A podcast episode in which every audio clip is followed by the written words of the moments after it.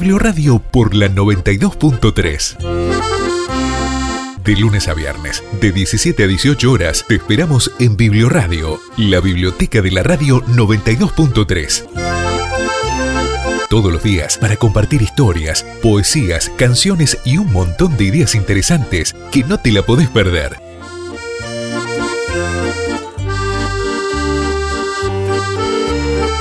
Esto es La biblioteca.3. Hoy es 14 de agosto y este es nuestro quinto programa. Bienvenidos.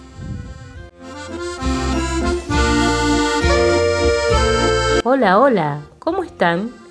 Esto es Biblio Radio, un programa dedicado a la promoción de los libros, la lectura y la cultura hecho por los docentes y bibliotecarias. Mariana Cabrera, Eleonora Taurizano y quien les habla, María de los Ángeles Peralta. Biblio Radio, la biblioteca de la radio de la 92.3. Es un programa que busca acercarse al conocimiento y la cultura. Por eso, sale al aire de lunes a viernes de 17 a 18 horas, para todos los chicos y los oyentes de San Pedro, es decir, para todos aquellos que por la pandemia del coronavirus tienen menos acceso a la cultura por no tener conectividad.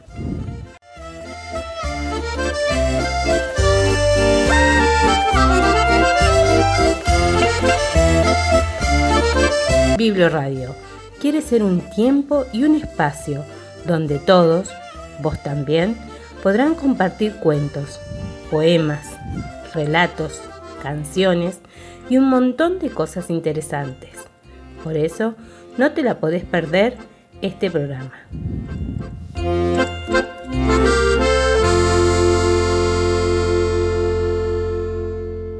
Las palabras esconden historias que nos emocionan y nos hacen soñar. Las palabras son símbolos, imágenes, pero también son sueños, tus sueños. Nos gusta soñar, nos gustan las palabras, dejarnos llevar a mundos lejanos en el tiempo y en el espacio. Las palabras causan alegría, tristeza, risas y lágrimas. Nos hacen viajar, nos hacen dudar. ¿Conseguirá escapar? ¿Volverán a encontrarse? ¿Lo logrará? ¿Tendrá un final feliz? ¿Qué pasará? A través de la literatura, en Biblio Radio, podremos vivir juntos experiencias de un límite infinito.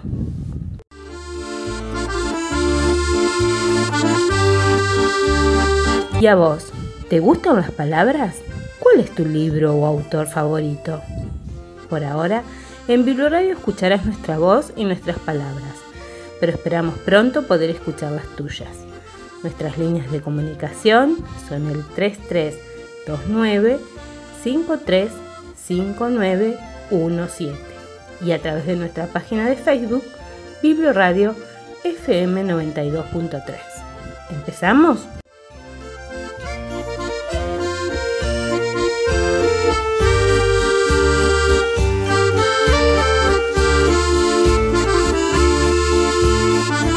Agenda de trabajo.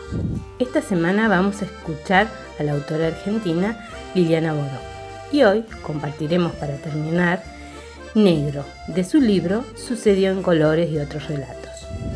Después compartiremos la lectura de Cuando San Pedro viajó en tren de Liliana Bodoc. Nicanor y su mamá se mudan de San Pedro a la gran ciudad. Mientras el tren avanza, piensan las cosas que quedaron atrás. Un tren es un túnel que avanza, tren es un dibujo que se pierde hacia el fondo de la hoja. Un tren es siempre un misterio, y cuando cuenta sobre la tristeza de la partida, el guarda le dice que cuando las personas, como él, dejan un pueblo, se llevan en la valija todo lo que aman del lugar. Por eso el tren va tan pesado. Pasa el tiempo y Nicanor vuelve a San Pedro cada verano, y ahora comparte los mismos viajes con su nieto. Eso sí, cada vez que sube, su equipaje pesa, porque lleva consigo a todo su pueblo. Y como el color negro es el que hoy marca nuestro rumbo, no podía ser de otra manera. Antes de irnos vamos a compartir canciones, El Espacio y Hansel y Gretel. Quédate en la 92.3. No te vayas, que ya empezamos. De lunes a viernes, de 17 a 18 horas. Te esperamos en Biblioradio.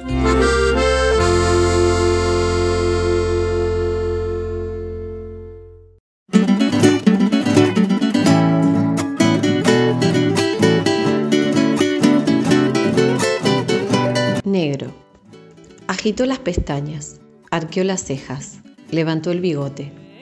Las pestañas, las cejas, el bigote. Se rascó la cabeza con las uñas sucias de carbón y entreabrió los ojos. Bruno despertaba muy temprano para iniciar la jornada de trabajo.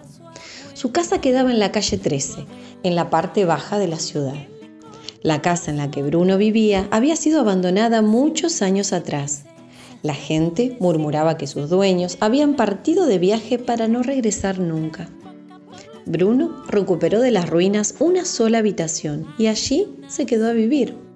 El resto de la casa era casi un baldío con algunas paredes descascaradas. El viento y la lluvia se habían llevado gran parte del techo. Los ladrones se habían llevado todo lo demás. La casa se parecía tanto a la intemperie que hasta plantas crecían entre los tablones del piso y en los rincones las ratas festejaban. Bruno se sentó en su catre. Era invierno y como el carbón se había apagado varias horas atrás, el lugar estaba muy frío. Se levantó y caminó envuelto en su manta carcomida. Primero miró a ver si le quedaba café. Después puso a hervir agua en su hornalla de hierro. Entonces, como todas las mañanas, tuvo que buscar la única taza que tenía. Siempre le costaba encontrarla en el revoltijo de su habitación, pero finalmente su taza aparecía en lugares absurdos y con la borra del día anterior pegada en el fondo. ¡Ja, aquí está, vieja mañosa! dijo. Dijo Bruno, sacando la taza de abajo del catre. Le sopló los montones de pelusa que se le habían pegado y la rebalsó de café amargo. Bruno, el desollinador, se sentó a tomar su desayuno sobre dos ruedas de caucho apiladas. El café en la taza era su espejo, un espejo que mostraba solamente siluetas oscuras, un espejo nocturno. Sin embargo, Bruno lo prefería así. Mientras bebía, el desollinador aprovechaba para adivinar su rostro. Esta barbota parece un plumero sucio, viejo. ¿Y qué me dices del hollín que traes encima? Tendrías que frotarte la piel con una estopa de metal. Todas las mañanas de Dios, Bruno se miraba en su espejo de café y decía lo mismo. Sin embargo, nunca hacía nada por remediarlo. Bah, no te apenes, viejo Bruno, acababa diciendo. A las cucarachas que andan por aquí no les interesa tu aspecto. Aquel día, no bien las campanas de la iglesia habían acabado de llamar a la primera misa, Bruno escuchó algo como, como un aleteo detrás de su puerta. ¿Pero qué clase de pajarraco está estorbando mi desayuno? gritó. Bruno imaginó que se trataba de los niños lustrabotas.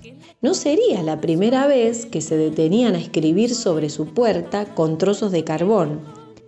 El desollinador tiene la cara sucia, escribían y enseguida salían corriendo hacia la calle principal, donde pasaban el día limpiando zapatos. El desollinador tiene la cara sucia y Bruno solamente sonreía. Levantaba el trozo de carbón que los niños habían dejado caer y corregía lo que estaba mal escrito. Desollinador, sucia porque Bruno leía todas las hojas de periódicos que encontraba en la calle y la forma correcta de las palabras se quedaban para siempre en su cabeza. Y justamente aquella mañana, la mañana en que escuchó el aleteo, Bruno estaba lisando un pedazo de página para poder leerla antes de irse al trabajo. La fecha y una buena parte del texto habían sido arrancadas. Aún así, Bruno pudo adivinar la noticia. Espectacular su podía ser espectacular suba o espectacular subida y óleo debía ser petróleo. Bah, ¿qué podía importarle a un pobre desollinador que subiera el precio del petróleo? El periódico no lo entusiasmaba demasiado y además se estaba haciendo tarde. Bruno dejó la hoja a un costado, terminó su café y se vistió. Sobre la ropa de siempre se puso una capa de hule para que la llovizna del invierno no le torciera los huesos. Después se calzó las botas. ¡Ay, tenías que romperte hoy, vieja malagradecida! dijo Bruno, porque la suela de su bota izquierda acababa de despegarse hasta la mitad. Cuando Bruno caminó hacia el rincón donde guardaba sus herramientas de trabajo, supo que iba a tener que acostumbrarse a ese ruido. ¡Plaf! golpeaba la rueda contra el piso. Un paso y ¡plaf! Un paso y ¡plaf! Estaba llevando su mano hacia el picaporte cuando de nuevo oyó el aleteo. De inmediato golpearon a su puerta. Bueno, nunca los niños habían llegado tan lejos. Eh, escúchenme, viejos, empezó a decir Bruno mientras abría, pero tuvo que hacer silencio. Delante de él había una mujer toda vestida de luto. Un tul le cubría totalmente el rostro. De su mano colgaba una pequeña jaula con un cuervo adentro. A Bruno, a Bruno lo recorrió un temblor de espanto. Claro que sabía que la mujer de luto vendría a buscarlo algún día, igual que a todos en este mundo, pero no imaginó que fuera tan pronto. Él era joven todavía y aunque tenía bastante tos y la espalda lo torturaba, no le parecía encontrarse tan enfermo. El cuervo graznó como exigiendo atención para su dueña. Bruno el desollinador, ¿verdad?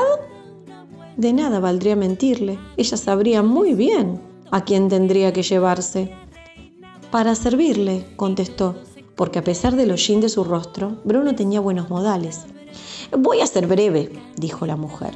Tengo un día muy atareado y no puedo perder tiempo en complicaciones innecesarias de modo que a ella le parecía innecesario explicar por qué llegaba sin previo aviso y golpeaba la puerta, y la gente debía resignarse a partir sin explicaciones hacia un sitio del que poco y nada se sabía. Bruno, el desollinador, miró a su alrededor. Solamente vio hollín, tristeza y cucarachas. Y bueno, viejo, pensó, no tendrás mucho que extrañar. Luego habló en voz alta. Mi estimada señora, no necesita usted explicarme nada. El viejo Bruno está listo para seguirla ahora mismo. No crea que me pesa demasiado abandonar todo esto. Y señaló su pobre habitación. Me alegra mucho que lo tome usted con tanta naturalidad, dijo la señora. Créame que no sucede a menudo. De todos modos, no debe usted venir conmigo ahora.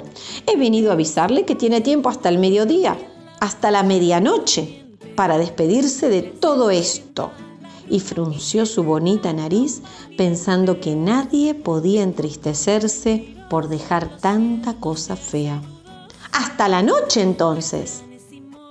Apenas quedó solo, Bruno perdió la calma que había aparentado en presencia de la señora. La verdad era que no quería irse del mundo todavía. Vamos, viejo, se dijo, no irás a ponerte a llorar ahora. Para no llorar, Bruno respiró hondo.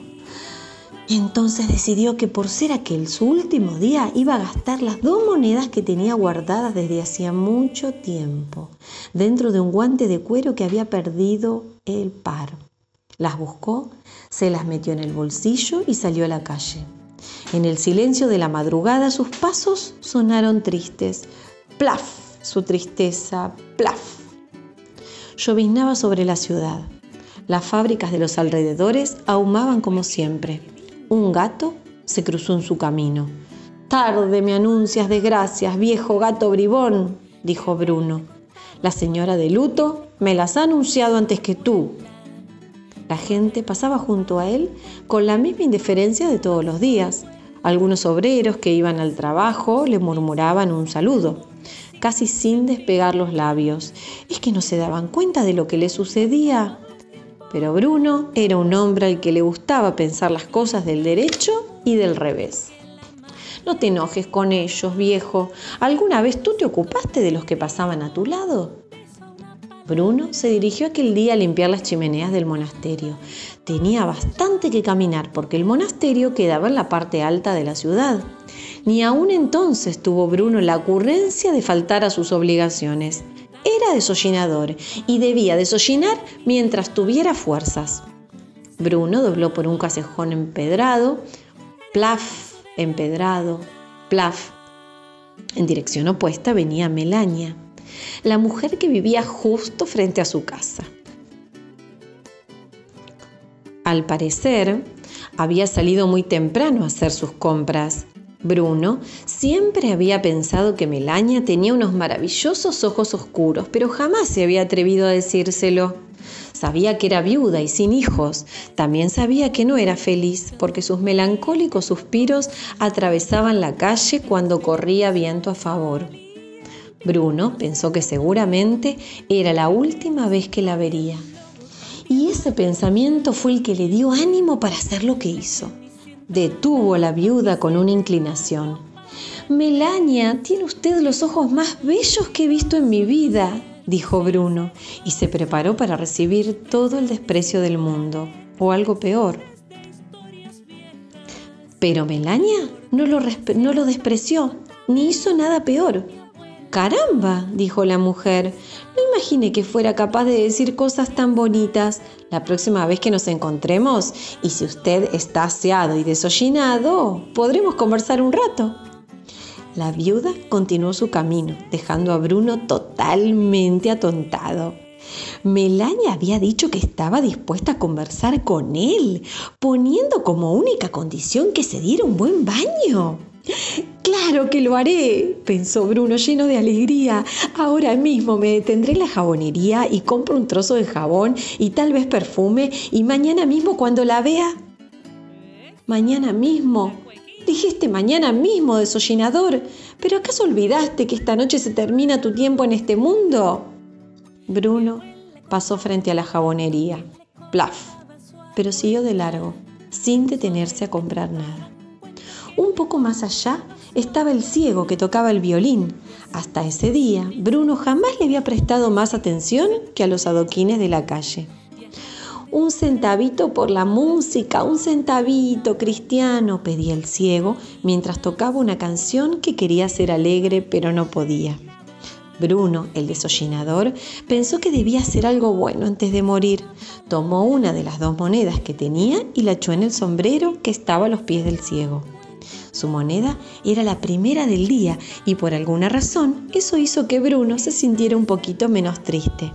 Entonces tuvo deseos de escuchar lo que el ciego cantaba. Parece que hoy harás lo que nunca hiciste, viejo, pensó Bruno. El desollinador se sentó en el cordón de la vereda, bajó toda la llovizna para escuchar lo que decían el ciego y su violín. La canción hablaba de un barco al que habían atacado los piratas. Era una extraña historia que venía a venir de algún tiempo remoto. Una historia que a nuestro Bruno le llenó los ojos de lágrimas. Apenas la canción estuvo terminada, Bruno se levantó. Cuando ya se había alejado varios pasos, plaf, plaf, plaf, el ciego lo detuvo. ¡Ey, desollinador! Bruno no se asombró de que el ciego lo hubiera reconocido. ¿Qué ocurre? preguntó. Nada ocurre, respondió el ciego. O probablemente sí. No entiendo lo que quieres decirme, dijo Bruno. Quiero decirte gracias. Ah, Bruno hizo un gesto vacío.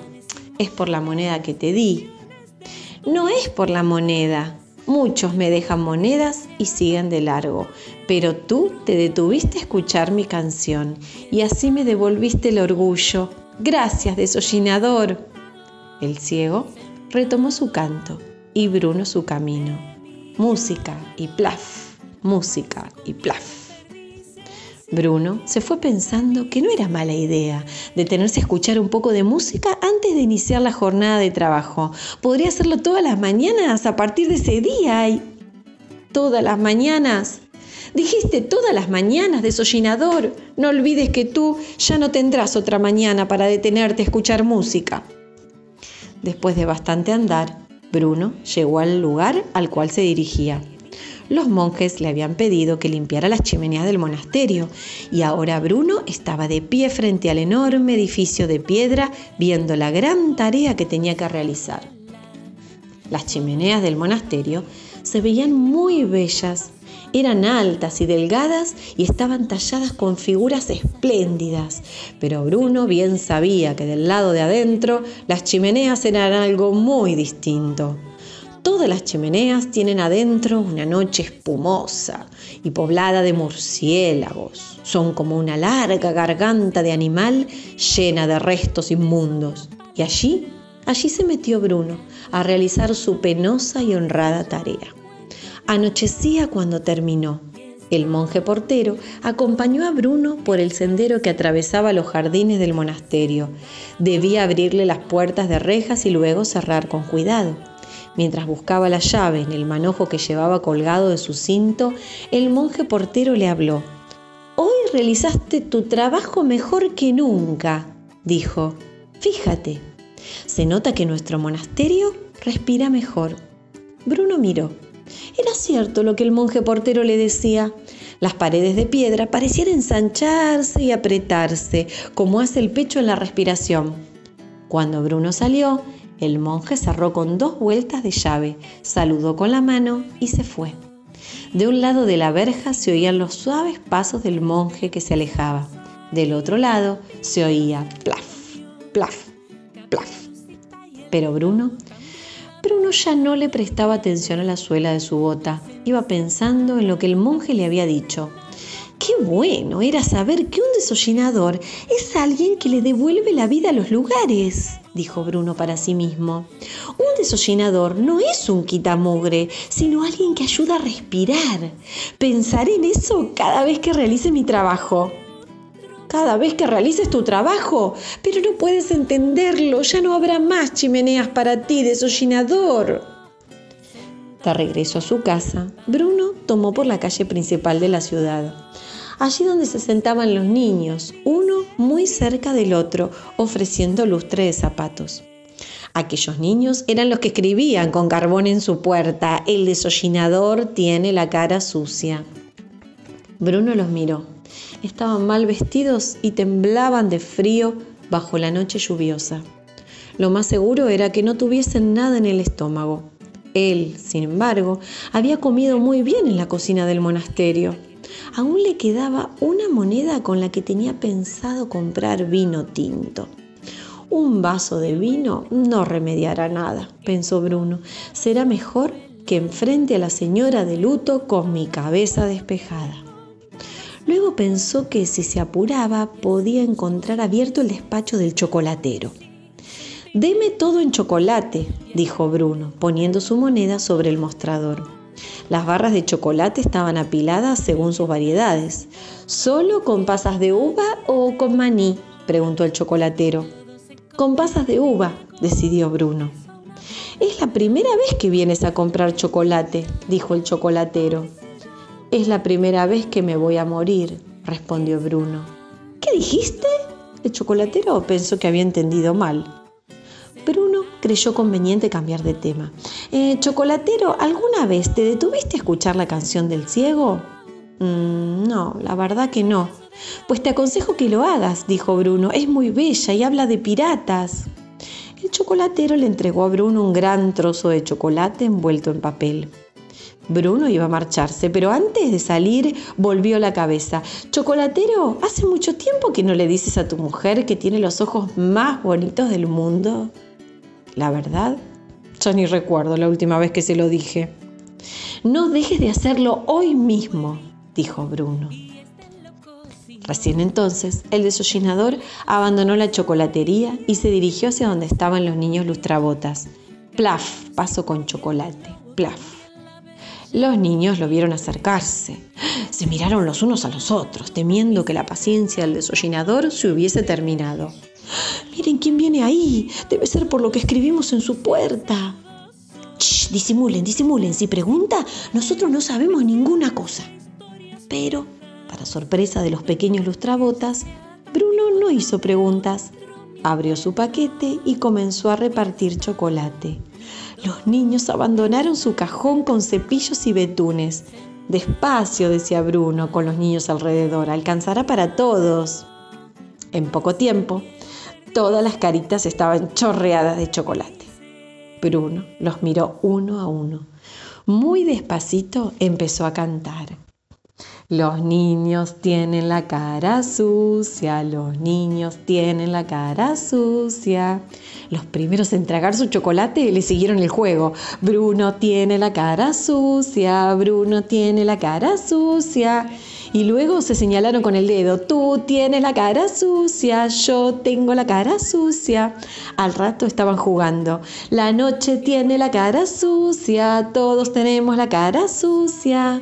Todavía jugaban cuando las campanas de la iglesia dieron las 10. La mujer de luto había dicho que llegaría a buscarlo a la medianoche. A Bruno, el desollinador, le quedaban solamente dos horas de tiempo. Se despidió de los niños porque quería hacer algunas cosas antes de que la mujer de luto golpeara su puerta. Desollinador, dijeron los niños, ¿vendrás mañana a jugar con nosotros?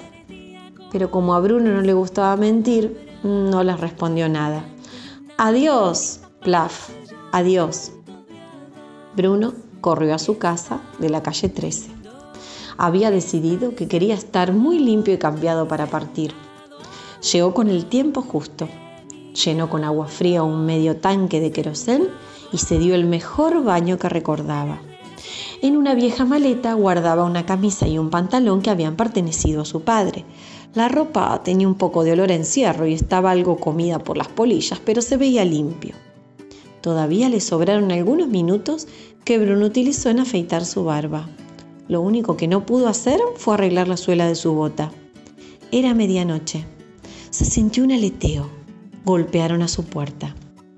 Llegaste justo a tiempo, le dijo Bruno a la mujer de luto. Siempre lo hago, respondió la mujer. Son las reglas de mi trabajo. ¿Y no te apena el trabajo que realizás? preguntó Bruno. Un poco, pero alguien debe hacerlo, la mujer miró a su alrededor. Veo que aquí todo está igual que esta mañana. ¿No piensas llevar nada contigo? Supongo que nada de esto va a hacerme falta, respondió Bruno. La mujer se encogió de hombros y levantó el velo que cubría su rostro. Eso lo decides tú, desollinador. Luego señaló la salida. Bien, es hora de marcharnos. Bruno le dio una última mirada a la que había sido su casa durante varios años. De repente Cruzó por su mente la idea de escaparse. No me costaría mucho hacerla a un lado. Bruno estudiaba la situación. Al fin y al cabo, soy más fuerte que ella. La parto de mi camino, salgo de aquí corriendo y me pierdo en las calles de la ciudad. La mujer de luto tosió con delicadeza. Espero que no estés pensando en hacer tonterías. No pierdas ahora tu compostura de sollinador. Ay, sin duda era imposible engañarla. Qué ingenuo había sido, creyendo que podía escaparle al destino.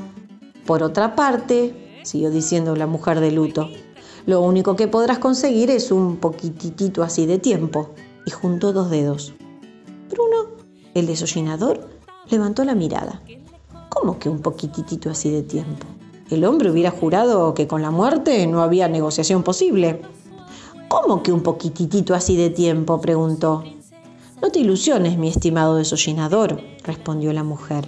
Soy la mejor abogada de la ciudad. Un desalojo es cosa de nada para mí. Bruno se quedó inmóvil, como un trozo de roca. Sin embargo, no quiso apurarse a ser feliz. Cuando logró hablar lo hizo a los tropezones. Eh, eh, ¿Está diciéndome que es usted una abogada y que viene a desalojarme de este hogar?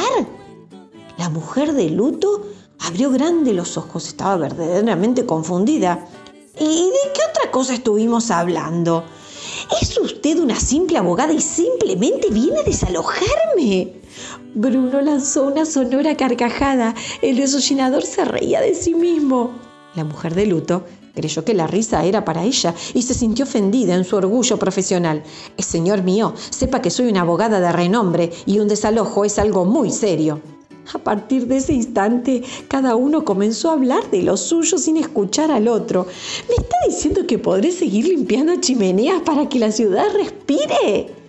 Estoy exigiéndole, en nombre de los legítimos herederos, el inmediato abandono de esta propiedad. ¿Está diciéndome que podré escuchar la canción de los piratas antes de ir al trabajo? Estoy diciéndole que este terreno será destinado a la construcción de un gran edificio. ¿Está diciéndome que podré seguir jugando con los niños? Le estoy diciendo que cualquier obstáculo que ponga le ocasionará gastos extras. ¿Estás diciéndome que puedo ir ahora mismo a la casa de Melania para invitarla a dar un paseo? Yo creo que las mujeres se enamoran paseando y si Melania se enamora de mí, yo sería capaz de construir una pequeña casa sin hollín. ¿Está diciéndome que alcanzaré a arreglar la suela de mi bota izquierda? Estoy tratando de decirle pero la señora abogada no pudo terminar. Bruno le estampó dos sonoros besos en las mejillas y salió corriendo rumbo a la casa de Melania. Su carrera se oyó por toda la ciudad. ¡Plaf! ¡Buena suerte, desollinador! ¡Plaf!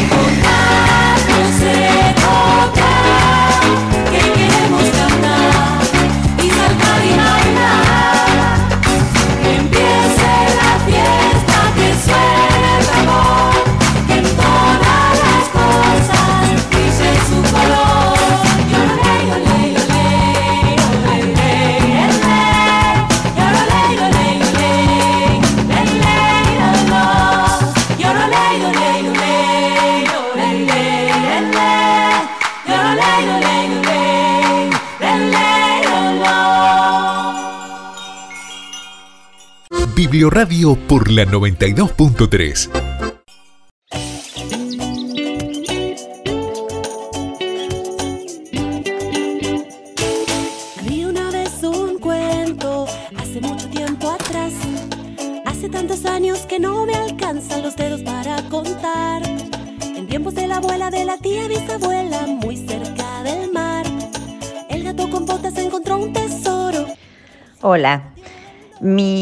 me llamo María Rosa Disico y, y quiero contarles que mi pasión por la narración me viene desde siempre, creo. Pero comencé a prepararme en el año 2000 con maestros como Georgina Parpagnoli, Dora Apo, Juan Parodi, Claudio Ledesma, Ana Rosa Ortiz, Selva, Marinangeli, Vivi García, en fin, a partir de entonces ahí comencé a narrar en encuentros internacionales de narración oral en el marco de la Feria del Libro de Buenos Aires, años 2004, 2005, 2006, y a participar en eventos en Fundación Runaguasi, Espacio Mirador, en Rosario, en bar temático, La Más Guapa, El Aserradero, en escuelas, en Casa de Letras y bueno, en fin, pienso que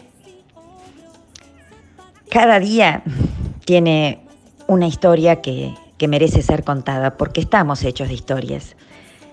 Y, y los beneficios de contar cuentos son muchos, porque a través de, de, la oralidad uno estimula, estimula la, la fantasía, la sensibilidad, la memoria, la expresión. Nos ayuda a identificar emociones como el miedo, el amor, la frustración, la ira. Fomentamos o fomentar la capacidad de ponerse en el lugar del otro. Y, concuerdo plenamente con, con una frase de, de Michel Montaigne. La palabra es mitad de quien la pronuncia y mitad de quien la escucha. Cuentos de había una vez. Todo estaba listo para que el tren iniciara un largo viaje. Las vías respiraron hondo y la locomotora bufó como un caballo de carrera que quiere ganarle al viento. El maquinista se acomodó la gorra de maquinista. Algunos pasajeros sonrieron, otros ocultaron sus lágrimas detrás de las manos que decían, Adiós, hasta pronto, no te olvides de mí, voy a volver cuando el trigo madure. El silbato habló en su idioma y el tren partió. Nicanor tenía nueve años y ese era su primer viaje. Ofelia, su mamá, tenía ojos oscuros, un vestido claro con flores celestes y ese era su primer viaje.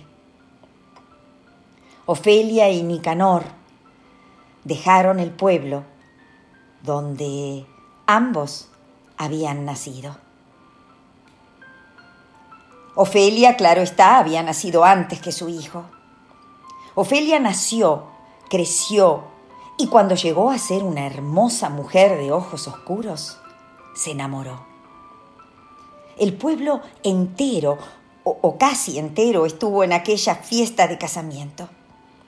Todos bailaron hasta el amanecer y para que el pueblo siguiera bailando, el amanecer se demoró en llegar. Después nació Nicanor y la vida en el pequeño pueblo siguió su curso. El pueblo se llamaba San Pedro, un lugar pequeño y enorme al mismo tiempo. Pocas casas y muchos árboles, pocas calles y muchos arroyos, pocos autos y muchos, pero muchos pájaros.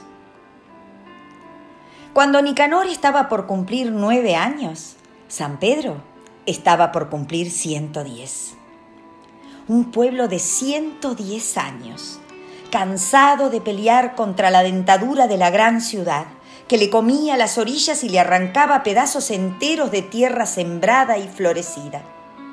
San Pedro se cansó. Entonces sus hombres y sus mujeres tuvieron que partir a buscar suerte en otros sitios. Eso fue lo que hizo el padre de Nicanor, el esposo de Ofelia. Un hombre joven, y fuerte, que viajó a la ciudad de los grandes dientes. Llegó y encontró trabajo y enseguida quiso que Ofelia y, Nicanor estuvieran a su lado. Por eso ellos tomaron el tren que se alejaba de San Pedro. Ofelia abrió la canasta en la que traía algunos alimentos para el viaje. Vamos a comer y vamos a dormir, dijo, porque el viaje es largo. Nicanor la escuchó y entendió lo que su mamá quería decir. Vamos a comer y vamos a dormir, porque el viaje es triste. O dicho en otras palabras, no debemos llorar. Era de noche cuando Nicanor abrió los ojos. El tren corría con el cielo a los costados. Miró a la derecha. Su mamá dormía con las manos cruzadas sobre los pliegues del vestido claro con flores celestes. Miró a la izquierda. Un señor, con anteojos, sentado al otro lado del pasillo, dormía también. Nicanor se arrodilló sobre el asiento para ver hacia atrás. Todos los pasajeros que podía ver desde su sitio estaban durmiendo. ¿Sería que a todos les apenaba dejar San Pedro? Como su mamá le había dicho que no debían llorar, Nicanor se levantó de su asiento muy despacito sin hacer ningún ruido. Saludó a Ofelia, que se movió un poquito en su sueño, como si estuviese dándole permiso y empezó a caminar en dirección a la locomotora. La locomotora va adelante del tren. Entonces pensó Nicanor, la locomotora es el lugar más alejado de San Pedro. Un tren es un túnel que avanza. Un tren es un dibujo que se pierde hacia el fondo de la hoja. Un tren es siempre un misterio. Nicanor tenía nueve años y nunca antes había viajado. Caminó bien agarrado a los costados mirando los pasajeros. Todos dormían, hasta algunos hechos un ovillo, otros desparramados, algunos con la cabeza apoyada en el hombro de, de su acompañante. Y había algunos que dormían con sus bolsos apretados contra el pecho. Uno de aquellos pasajeros abrió un ojo cuando Nicanor pasó cerca. El ojo vio que no había peligro alguno y el pasajero siguió durmiendo. Nicanor avanzaba con pasos tambaleantes. El tren, el tren avanzaba con un ruido que parecía el derrumbe de miles de cacerolas y sartenes. Nicanor abrió con mucho esfuerzo la puerta que permite pasar a la zona en que los vagones se enganchan donde el piso es amenazante y el paisaje es más bello y, y continuo. En el vagón siguiente dormía un equipo de fútbol completo, con suplentes, director técnico y hasta algunos hinchas. Eso se notaba porque todos tenían puesta la camiseta del club. Claro que no se trataba de un equipo importante, ni nada parecido los jugadores y sus camisetas parecían salidos de un viejo metegol, descolorido por el sol de muchos veranos. Ninguno de ellos escuchó el paso cauteloso de Nicanor. Es que seguramente estarían soñando con una vuelta olímpica y una copa de oro que tuviera grabado el nombre del club, el de ellos y el de sus novias. Nicanor avanzó todo el vagón. De nuevo abrió la puerta con esfuerzo y, y de nuevo pasó por la zona incierta donde el tren se une y se separa. En el vagón siguiente había muy pocos pasajeros. Entre todos se destacó una anciana que estaba tan despierta como si fueran las cinco de la tarde en el umbral de su casa. Al principio pareció que la anciana iba a preguntarle a Nicanor a dónde iba, pero solamente le sonrió. Nicanor le dijo, ¡Chao! y siguió adelante. El tren también. Cada vez más lejos de San Pedro. Finalmente Nicanor llegó a la locomotora, el lugar prohibido para los pasajeros un lugar que grita, fuera, no pasar. deténgase de inmediato. Aléjese o le pongo una multa. El guardia vio a Nicanor y se puso de pie con cara de fuera, no pasar, deténgase de inmediato, aléjese o le pongo una multa. ¿Qué haces aquí, muchacho? Preguntó el guardia. Viajo en tren, respondió Nicanor. Como el guardia no sabía si reír o, enfurecerse, decidió esperar un poco antes de hacer alguna de las dos cosas. ¡Ja! Vaya por la noticia. Todos estamos viajando en tren. El guardia se acomodó la chaqueta. Te estoy preguntando, ¿por qué estás aquí, en la locomotora? Porque mi mamá, que se llama Ofelia, me dijo que no teníamos que llorar. El guardia empezó a pensar que quizás no debería ni reírse ni enfurecerse. Mm, a ver, explícate mejor. Nicanor creyó que antes de contestar también debía acomodarse la ropa. Estiró su remera rayada y habló. San Pedro queda para allá y nosotros nos vamos para el otro lado. Mi mamá está triste, por eso quiso dormirse rápido. Y como yo me desperté antes de dormirme, me puse a caminar por los vagones. Ajá. El guardia acababa de entenderlo todo. De tanto en tanto, viajan personas como tú y como tu madre. Son personas que llevan, saben que llevan, llevan, llevan su pueblo entero como equipaje.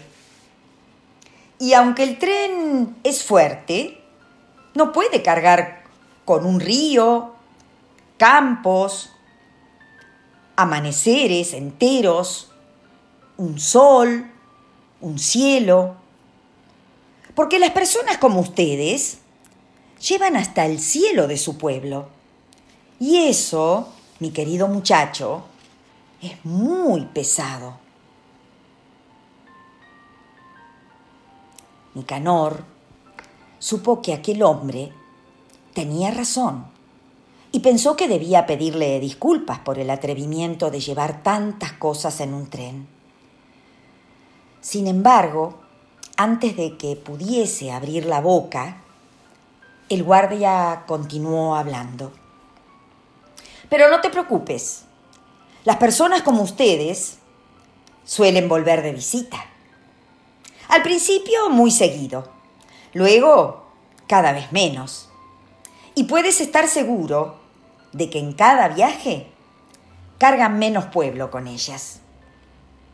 Un día se dejan olvidado el río, al viaje siguiente ya no quieren cargar con los campos, luego dejan el amanecer y así, un buen día, solamente llevan un poco de ropa en sus valijas. Nicanor supo que en esta ocasión el guardia se equivocaba. Los trenes y los años siguieron pasando. Pasaron cinco, diez, veinte, cincuenta. Y ahora eran Nicanor y su nieto los pasajeros del tren. Todo estaba listo para que se iniciara el largo viaje. Las vías respiraron hondo. La locomotora bufó como un caballo de carrera que quiere ganarle al viento. El maquinista se acomodó la gorra de maquinista. Algunos pasajeros sonrieron y otros ocultaron sus lágrimas detrás de las manos que decían, Adiós, hasta pronto, no te olvides de mí, voy a volver cuando el trigo madure.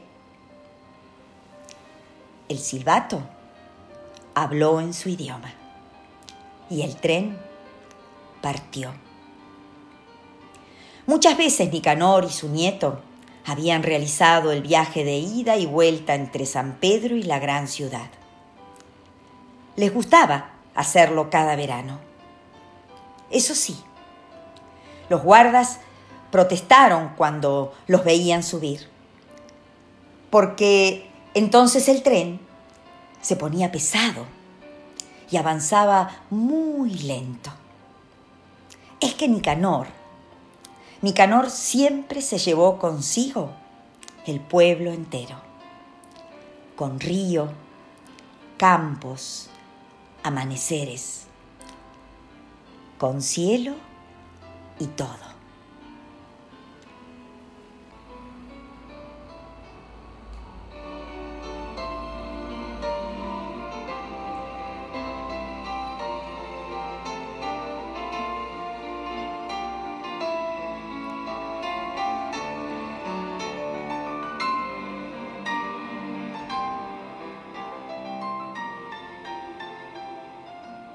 Cuando San Pedro viajó en tren, de Liliana Bodoc. De lunes a viernes, de 17 a 18 horas, te esperamos en Biblioradio.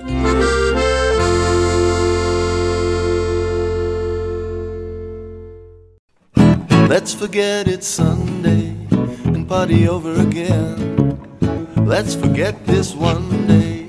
You can do it, my friend.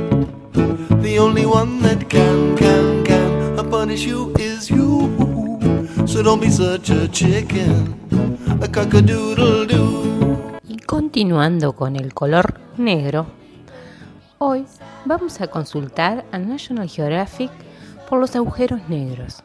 ¿Qué son? Los agujeros negros son los restos fríos de antiguas estrellas, tan densas que ninguna partícula material, ni siquiera la luz, es capaz de escapar a su poderosa fuerza gravitatoria.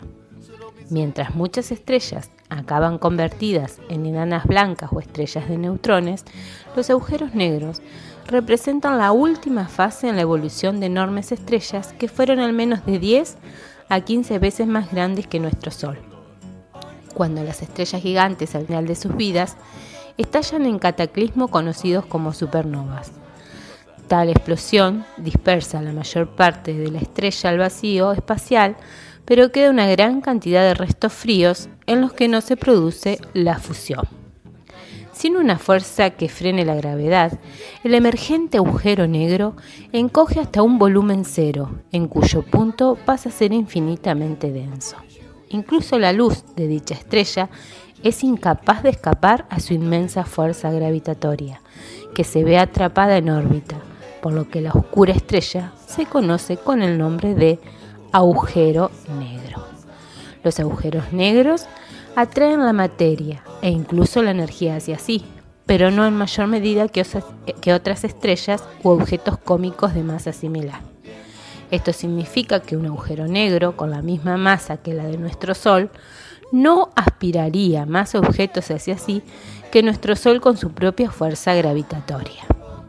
Los agujeros negros tienen un tamaño pequeño. Un agujero de una masa solar de un millón, como el que se sospecha que se encuentra en el centro de nuestras galaxias, tendría un radio de unos 3 millones de kilómetros, es decir, solo unas cuatro veces al tamaño de nuestro Sol un agujero negro con una masa, igual a la del Sol tendría un radio de 3 kilómetros.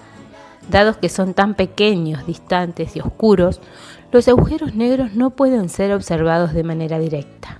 A pesar de esto, los científicos han confirmado las sospechas largo tiempo mantenidas de su existencia. Esto se realiza normalmente midiendo la masa de una región del espacio y buscando zonas con una gran masa oscura. Esto fue todo. ¿Los agujeros negros? Sí, existen, pero no son tan negros. ¿Por qué el espacio es de color negro? Esta pregunta, que parece tan simple, en realidad es bastante compleja. Empecemos por algo fácil de responder. ¿Por qué el cielo es azul durante el día? Esto es debido a las partículas presentes en nuestra atmósfera, que dispersan la luz solar blanca en todas las direcciones de la misma forma que un prisma. El color azul, al tener la longitud de onda más corta, se dispersa más que la luz roja y vemos el cielo azul.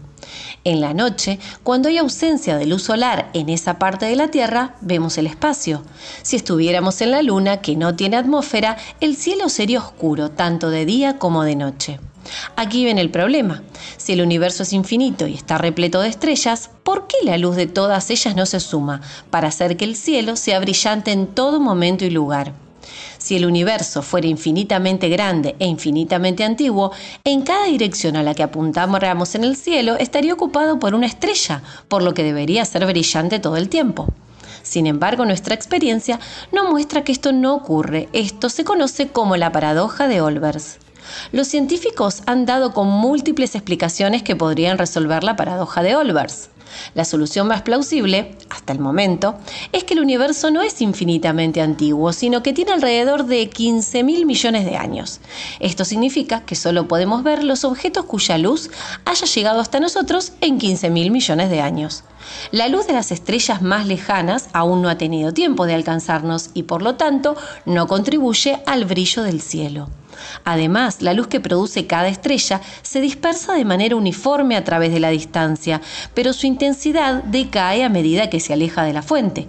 Esta es la razón por la cual vemos las estrellas como pequeños puntos luminosos, puesto que sus distancias a nosotros son tan grandes que la intensidad con la cual llega su luz es muy baja. Además, al no existir un final en el espacio, la luz nunca llegará a iluminar algún fondo o borde espacial. La segunda razón es causada por la expansión de nuestro universo.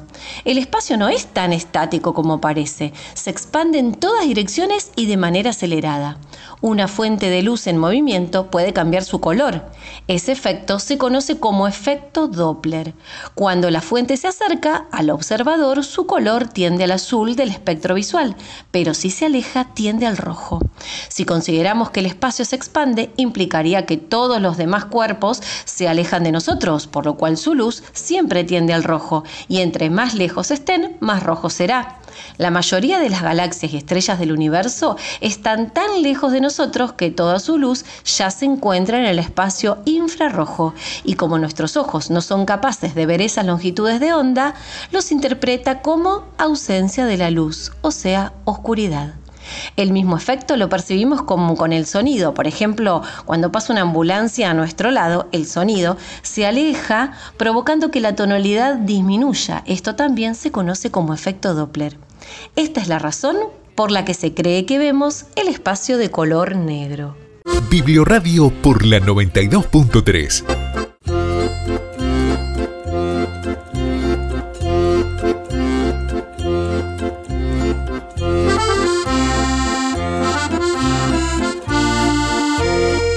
Cuando leemos, la curiosidad y la intriga se apodera de nosotros. La mente se encuentra cautivada por el relato. Páginas de suspiro, frases que hacen que tu corazón lata más rápido. Palabras que resuenan en tu cabeza.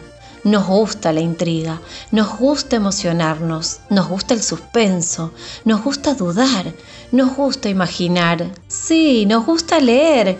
¿Qué les pareció el programa de hoy? Si se emocionaron, rieron, temblaron, si se asombraron o tal vez lloraron, nosotras desde Biblioradio podemos decir misión cumplida. Gracias a Sandra Cortés por haber cedido gratuitamente este espacio de la 92.3 para que Biblioradio salga al aire. Y muchísimas gracias a nuestro operador Nicolás Crespien, que hace posible que las palabras y la música lleguen hasta donde vos estás. Recuerden lavarse siempre muy bien las manos, estornudar en el pliegue del codo y usar el tapabocas. Si ponemos nuestro granito de arena, pronto volveremos a estar todos juntos, con familia y con amigos. Todos los que quieran participar haciendo su aporte a la cultura pueden hacerlo llamando al 3329 5359 17 o escribiendo en nuestra página del Facebook. Les repito, nuestras líneas de comunicación son 3329 5359 17 y nuestra página del Facebook Biblioradio FM 92.3. Te esperamos el lunes a las 17 horas en la 92.3. Chau, hasta el lunes. Buen fin de semana.